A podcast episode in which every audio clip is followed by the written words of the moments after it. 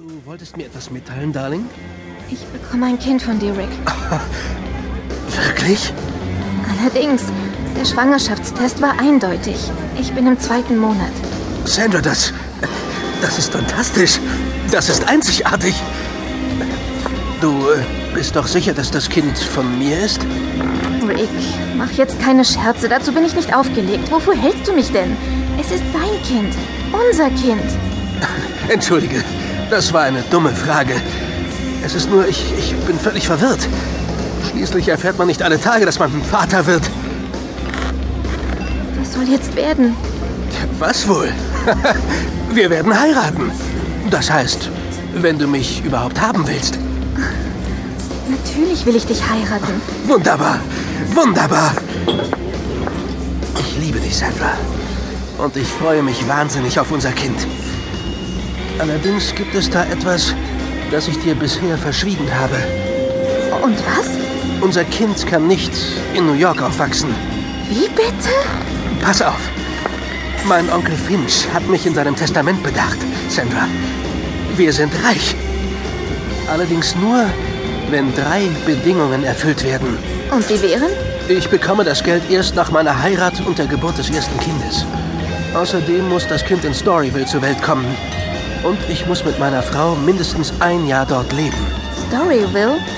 Du hast mir einmal erzählt, dass du da geboren bist und die ersten 14 Jahre dort verbracht hast. Es ist ein nettes kleines Städtchen mit zweieinhalbtausend Einwohnern. Nicht weit von Kansas City. Weshalb will dein Onkel unbedingt, dass dein Kind dort geboren wird? Er hing halt sehr an Storyville. Für uns mag es ein Provinznest sein, aber für ihn war es der Nabel der Welt. Und wo leben wir dort? Onkel Finch hat ein großes Haus hinterlassen. Seine Tochter Catherine wohnt jetzt darin. Wir könnten dort ein ganzes Stockwerk für uns haben. Also, was sagst du dazu? Schön, Rick. An New York hänge ich nicht. Dann werden wir schnellstmöglich heiraten und nach Storyville ziehen.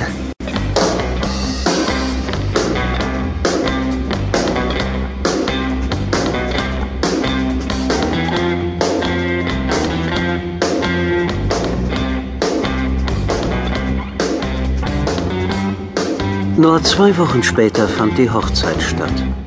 Und weitere vier Wochen später landeten die frisch Vermählten auf dem Flugplatz in Kansas City. Von dort aus nahmen Rick und Sandra den Zug in Richtung Storyville.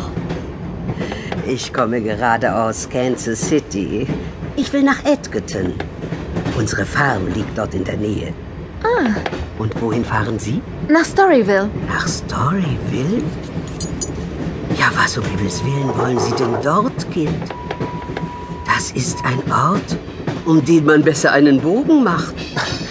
Wie kommen Sie dazu, so etwas zu behaupten? Hör dir den Quatsch am besten gar nicht erst an, Darling. Bitte, Rick, das interessiert mich. Mrs. Donegan, Ich bin Sandra McCourtney und das ist mein Mann Rick.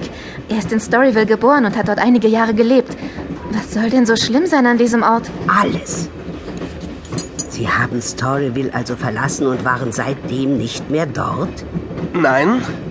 Dann sehen Sie auch zu, dass Sie wegbleiben.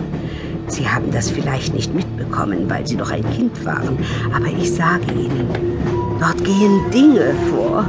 Es gibt da wohl eine Art Glaubensgemeinschaft, der auch mein Onkel Finch angehörte. Ich fand nichts dabei. Und es ist mir auch heute noch rätselhaft, wie man Menschen nur aufgrund einer anderen religiösen Anschauung so verteufeln kann. Die Leute von Storyville sind Götzendiener. Es ist nicht gut, von diesen Sachen allzu viel zu reden. Es sind schon Menschen verschwunden oder auf schreckliche Weise ums Leben gekommen, weil sie zu neugierig und redselig waren. Die Leute dort sind Außenseiter. Wie meinen Sie das? Im letzten Krieg musste keiner von ihnen zur Armee, weil sie alle seltsame Mängel und Krankheiten hatten. Seitdem am 8. August 1935 ein Meteor in der Nähe von Storyville einschlug, sind die Bewohner nicht mehr normal. Ach, das ist doch alles ausgemachter Blödsinn. Wir werden aber wohl oder übel dort leben müssen. Eine Weile zumindest. Es geht um eine Erbschaft. Unser Kind soll dort ebenfalls zur Welt kommen. Ist denn schon eins unterwegs? Ich bin im vierten Monat. Sie sollten sich schämen, Ihrer Frau das zuzumuten. Diese Stadt ist der Un